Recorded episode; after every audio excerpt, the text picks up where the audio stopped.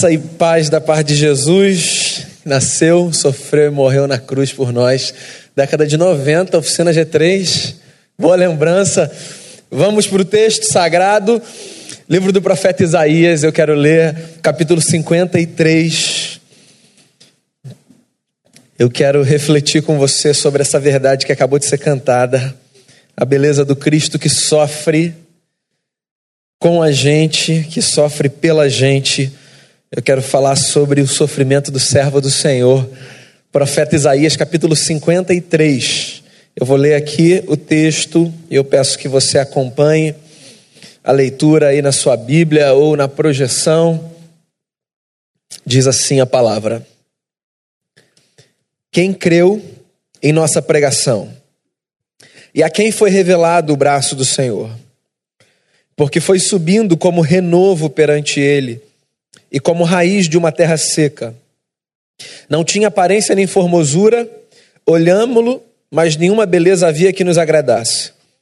Era desprezado e o mais rejeitado entre os homens. Homem de dores e que sabe o que é padecer. E como um de quem os homens escondem o rosto, era desprezado e dele não fizemos caso. Certamente ele tomou sobre si as nossas enfermidades e as nossas dores levou sobre si. E nós o reputávamos por aflito, ferido de Deus e oprimido. Mas ele foi traspassado pelas nossas transgressões e moído pelas nossas iniquidades. O castigo que nos traz a paz estava sobre ele, e pelas suas pisaduras fomos sarados. Todos nós andávamos desgarrados como ovelhas, cada um se desviava pelo caminho mas o Senhor fez cair sobre ele a iniquidade de nós todos. Ele foi oprimido e humilhado, mas não abriu a boca. Como cordeiro foi levado ao matadouro, e como ovelha muda perante os seus tosqueadores, ele não abriu a boca. Por juízo opressor foi arrebatado, e de sua linhagem, quem dela cogitou? Porquanto foi cortado da terra dos viventes, por causa da transgressão do meu povo foi ele ferido. Designaram-lhe a sepultura com os perversos, mas com o rico esteve na sua morte, posto que nunca fez injustiça nem dolo algum se achou em sua boca. Todavia ao Senhor agradou moê-lo, fazendo-o enfermar. Quando der a ele a sua alma como oferta pelo pecado, verá a sua posteridade e prolongará os seus dias, e a vontade do Senhor prosperará nas suas mãos. Ele verá o fruto do penoso trabalho de sua alma e ficará satisfeito. O meu servo, o justo, com o seu conhecimento justificará a muitos, porque as iniquidades deles levará sobre si.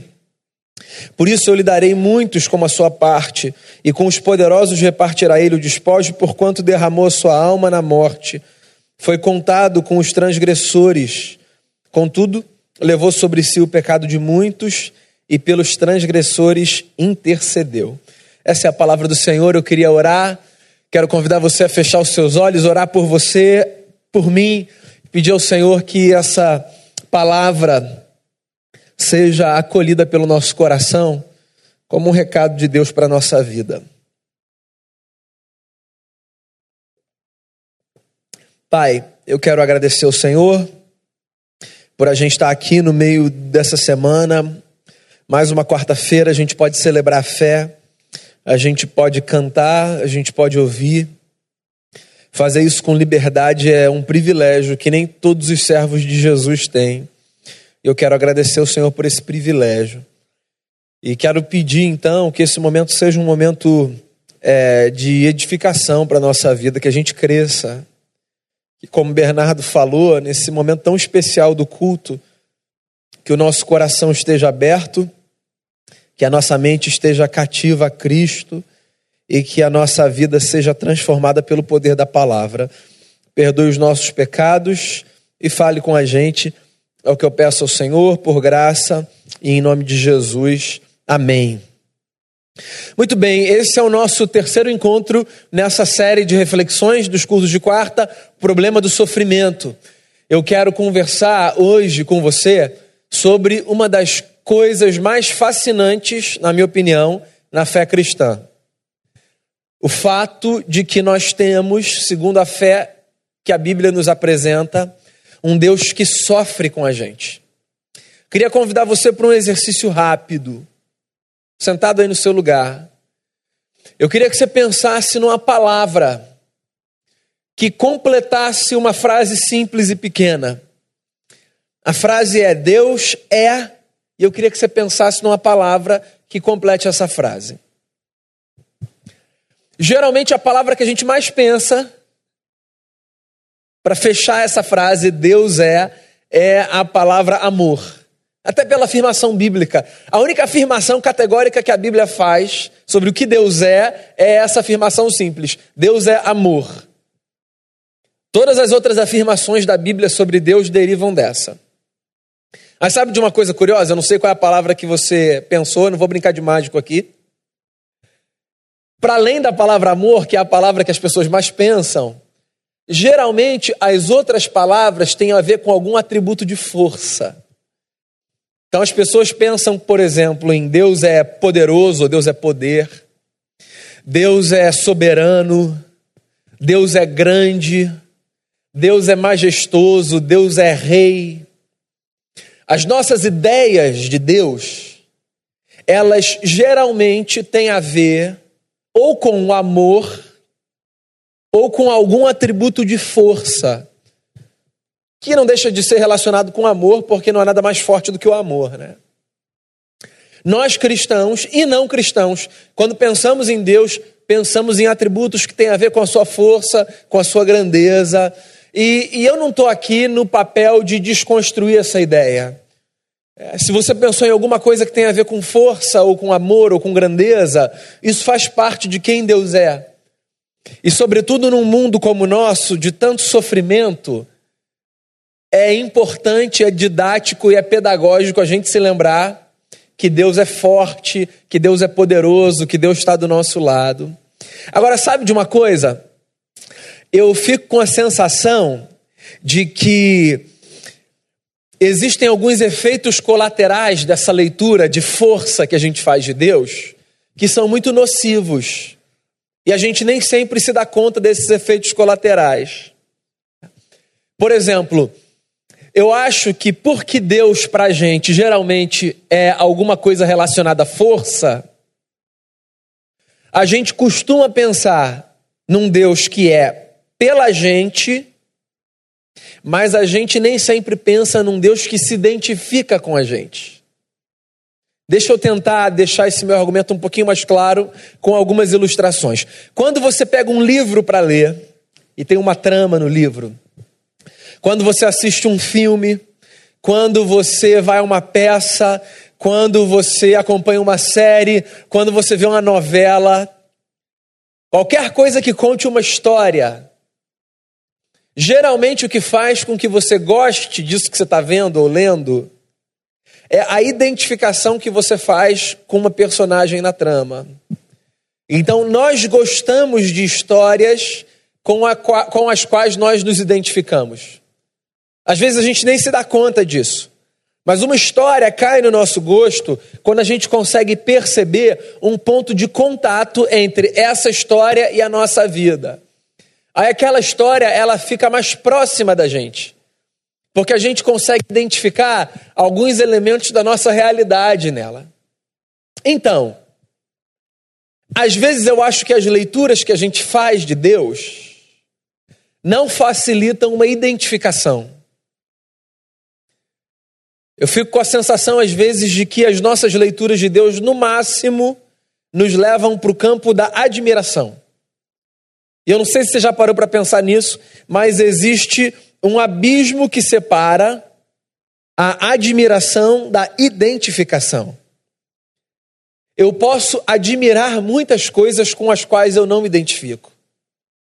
Por exemplo, eu admiro quem consegue acordar 5 horas da manhã para dizer assim: eu acho que eu vou dar uma corrida 20 quilômetros. Eu admiro profundamente mas eu não consigo me identificar em nada com essa atividade. Eu queria, mas eu não consigo. Então, assim, eu fico no campo da admiração. Eu tenho um amigo que faz triatlon. E aí ele bota lá as fotos dele, os vídeos dele no Instagram.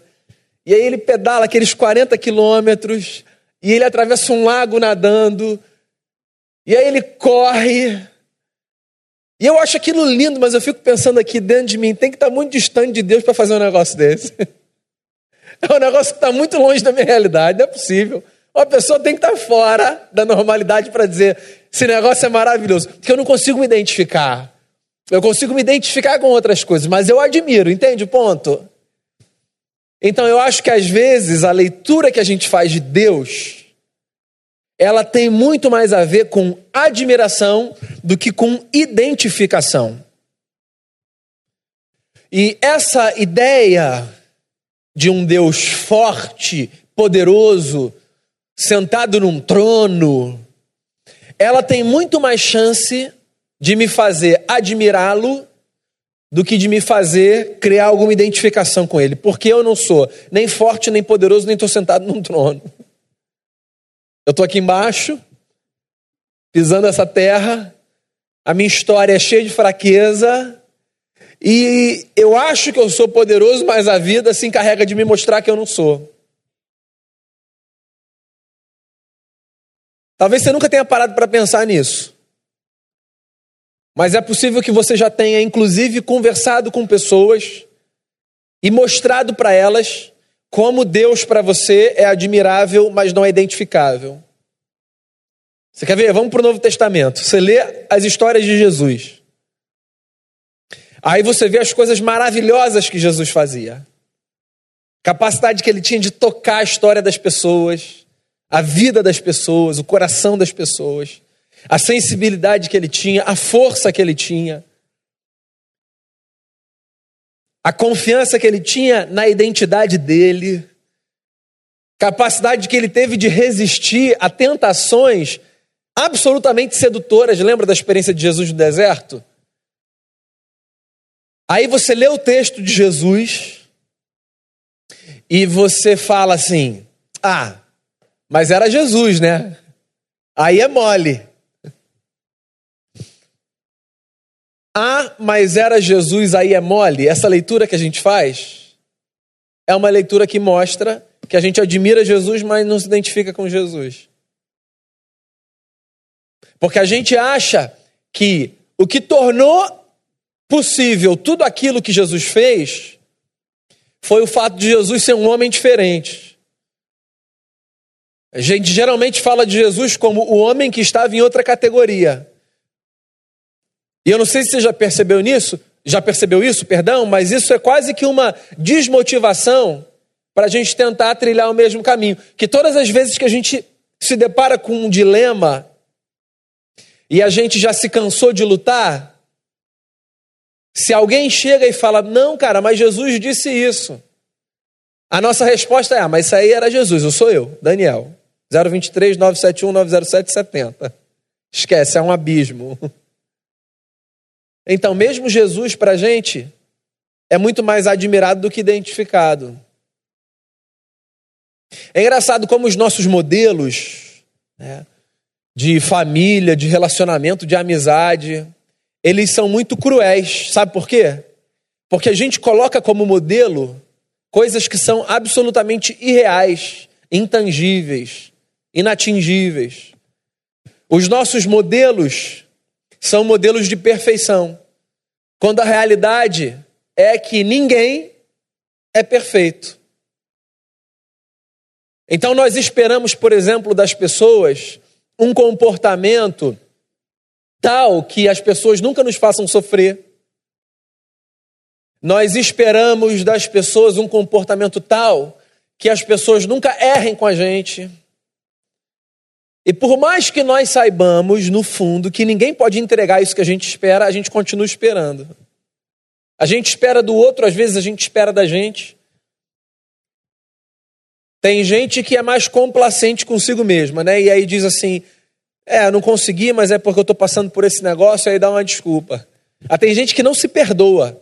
É mais comum a gente encontrar pessoas que não perdoam os outros, né? Porque é mais fácil a gente se perdoar do que perdoar o outro. Mas também tem gente que não se perdoa. Tem gente que se tortura. E você sabe qual é a explicação disso tudo? A gente acredita na possibilidade de uma vida irreal, porque os nossos modelos são irreais. Qualquer religião que você puder estudar e observar, você vai encontrar o mesmo problema. Todos os deuses são inatingíveis. Inatingíveis. Todos eles são de um nível de perfeição que no máximo as pessoas podem admirá-lo e louvá-lo. Senhor, o Senhor é perfeito. O Senhor é santo. Inclusive na nossa religião. Você está vendo que eu estou usando expressões que a gente usa nos nossos cultos e nas nossas orações. O Senhor é poderoso. O Senhor é Deus sobre todos os deuses. E a Bíblia fala tudo isso sobre Deus. Só que a Bíblia também fala uma outra coisa sobre Deus que eu acho fascinante. A Bíblia fala que esse Deus, que é tudo isso que a gente diz, resolveu fazer uma escolha. Ele resolveu fazer a escolha de deixar de ser na história tudo isso para ser tudo aquilo que a gente não quer ser, que é alguém que sofre. Muito antes desse Deus tomar forma na história, um profeta chamado Isaías, que dos profetas do Antigo Testamento é o, é o profeta que mais fala da figura do Messias, resolve descrever aqui no capítulo 53 a figura do servo sofredor. Só para você entender, essa expressão, servo do Senhor, ela é uma expressão messiânica no contexto do Antigo Testamento. Ou seja, o servo do Senhor, que é descrito aqui como um servo sofredor, sempre que os judeus falavam do servo do Senhor, eles estavam falando dessa figura que viria para redimir Israel do seu sofrimento. Então, o cenário daquele povo era um cenário de muito sofrimento. As pessoas sofriam muito, porque as pessoas em Israel viviam num contexto de opressão, de injustiça, de desigualdade. E elas aguardavam redenção. Elas aguardavam um respiro, um alívio. Sabe quando você está numa maré que alguns chamariam de maré de má sorte, o camarada que vê o mundo dessa forma, e dependendo da sua teologia, que você vai chamar uma maré de maldição hereditária. ou de qualquer outra coisa, de marcação divina, ou, ou, ou de decreto, sei lá como é que você enxerga o mundo. Mas que você sabe que o negócio está feio para o seu lado.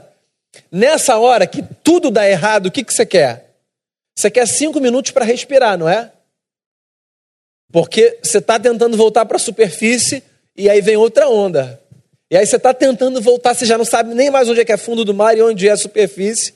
E você está tentando fazer assim, ó, achar a areia para dar um impulso. E vem outra onda, e vem outra. E tudo que você pede na sua oração é Deus, cinco minutinhos para dar uma respirada. Por favor.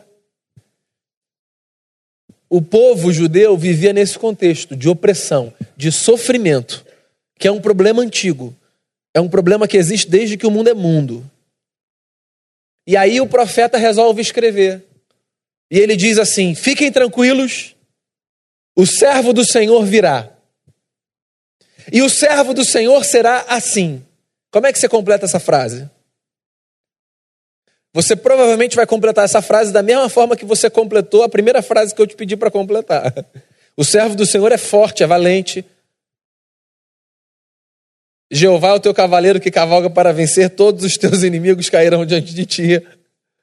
O servo do Senhor é isso. O servo do Senhor é a solução para os meus problemas. Alguém mais forte que eu vai vir me resgatar. Essa é a nossa lógica, porque para a gente Deus é forte. Só que o Leonardo Boff já disse uma vez, e a gente não prestou atenção, uma frase lindíssima. Todo menino quer ser homem Todo homem quer ser rei, todo rei quer ser Deus. Só Deus quis ser criança.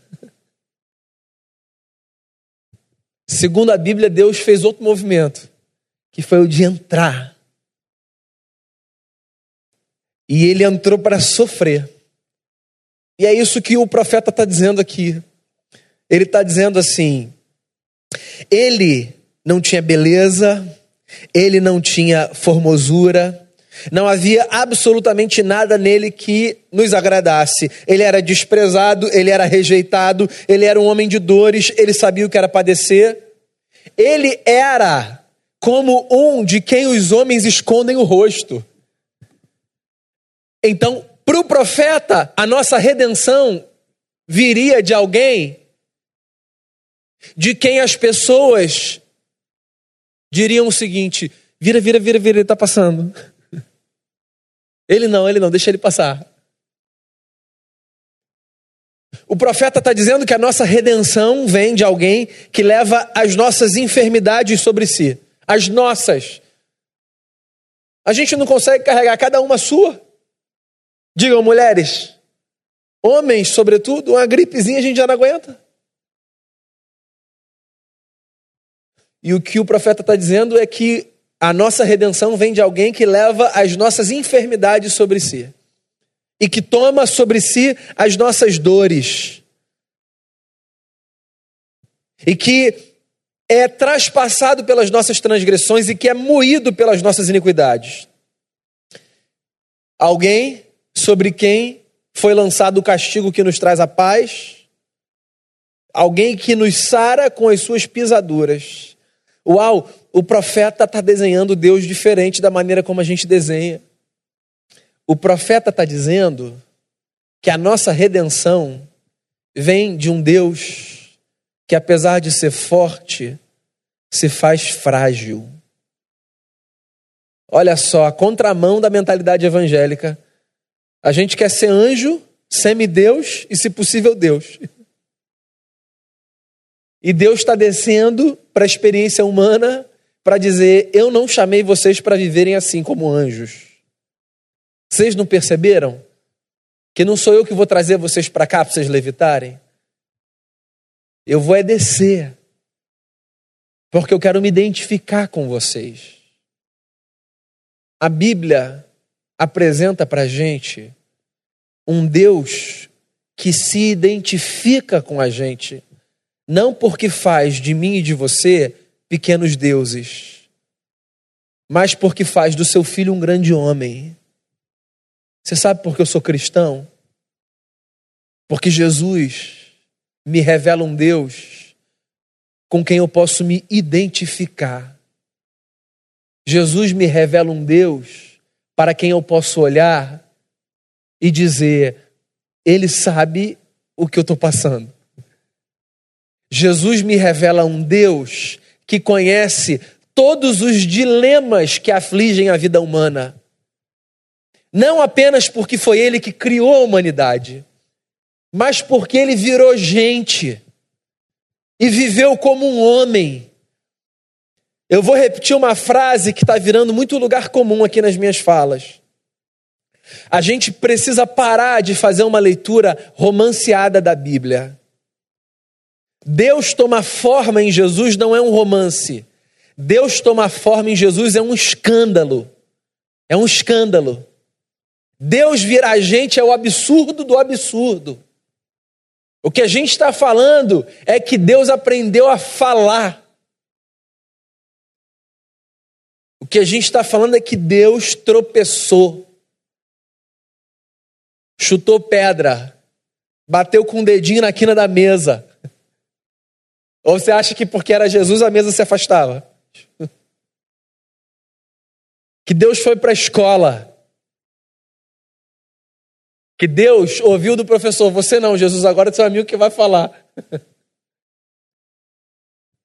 Que Deus viveu em família, em família de gente pecadora. Deus sabe o que é conflito familiar. E não só porque criou as famílias, mas porque viveu numa família. Deus sabe o que é dilema social. E não só porque criou os povos, mas porque viveu em sociedade. Deus conhece a dor de um refugiado. Não só porque olha dos céus o que acontece nas tragédias das fronteiras dos nossos países, mas porque teve que fugir com a sua mãe e com seu pai para o Egito. Para não morrer por causa de um louco ditador que queria matar todos os meninos. Deus sabe o que é viver em situação de rua. Não porque conhece os vulneráveis, mas porque nasceu numa manjedoura, porque não tinha casa.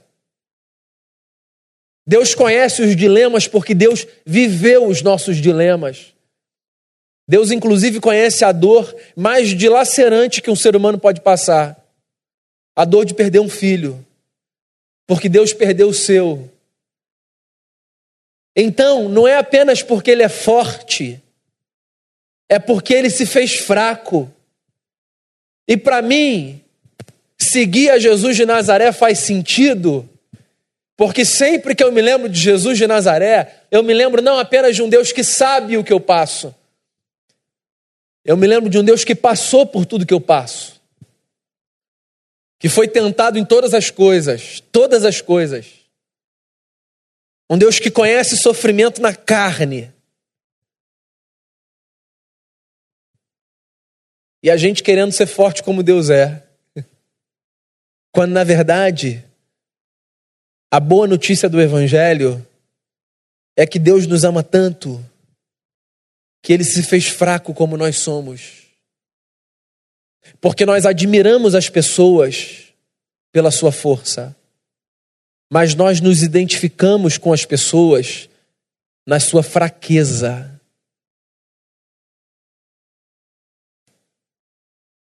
Jesus aparece numa casa de porta fechada. O que para mim já seria motivo para sair pela porta dos fundos. Daí ele procura um dos amigos. E ele diz assim: Tomé, faz um favor. Toca aqui. Toca aqui do meu lado. Toca aqui na minha mão. Vê se você consegue perceber as minhas chagas, as minhas feridas.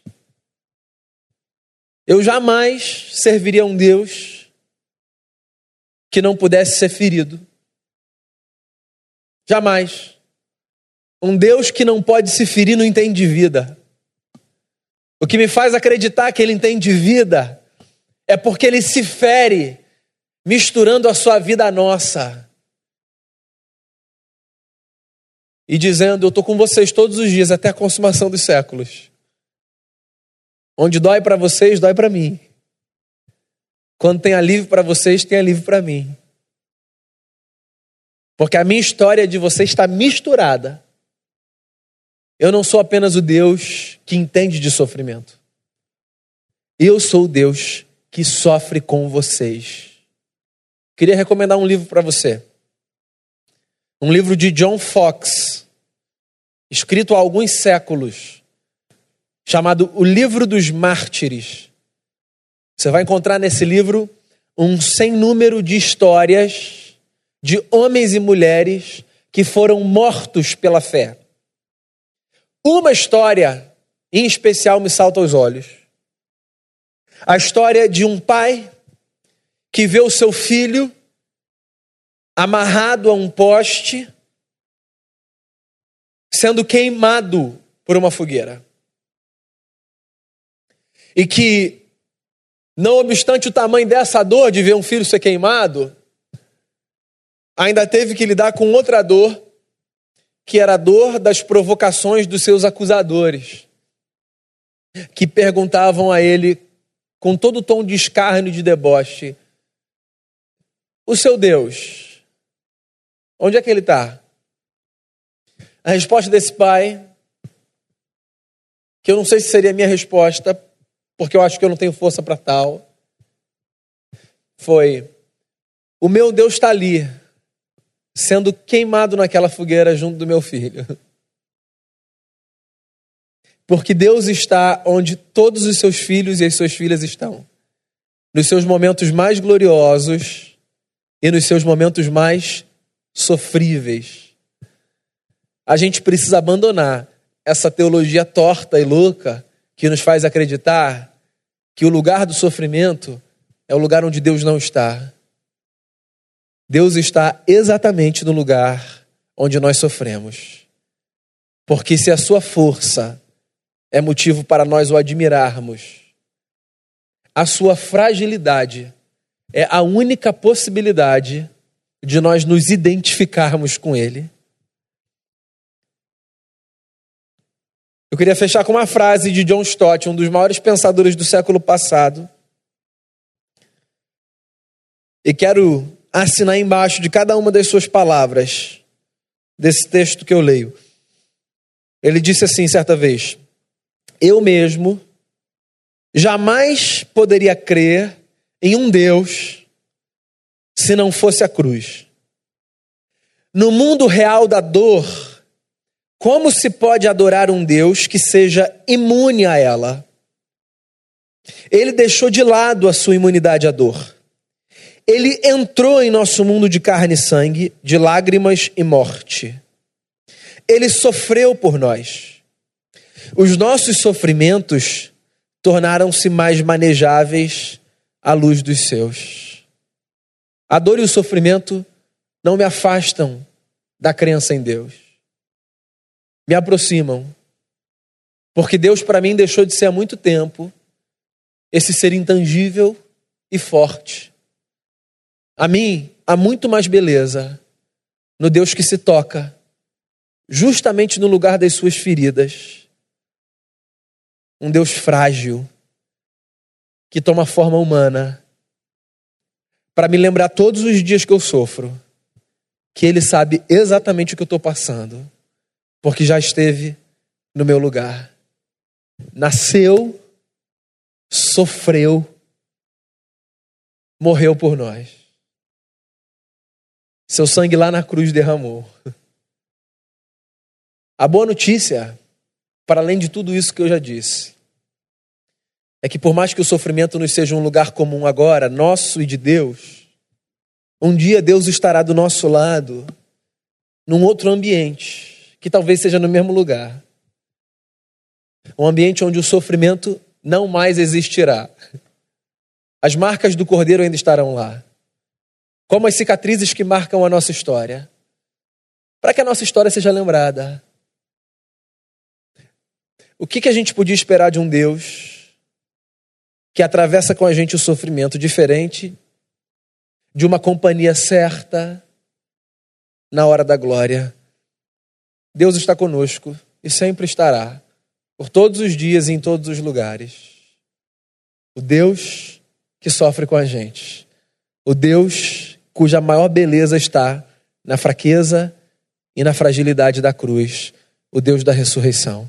Eu queria que a gente fechasse cantando mais uma vez essa linda, linda, linda canção. Os homens e os seus espelhos mágicos. Depois a gente vai orar. Mas faça aí no seu lugar a sua oração a Jesus, o seu Senhor, e agradeça pela beleza de ter um Deus que se fragiliza para se identificar comigo e com você. Obrigado, Senhor Jesus, por ser esse Deus que toma forma e que se fragiliza por amor, um Deus com quem a gente pode se identificar.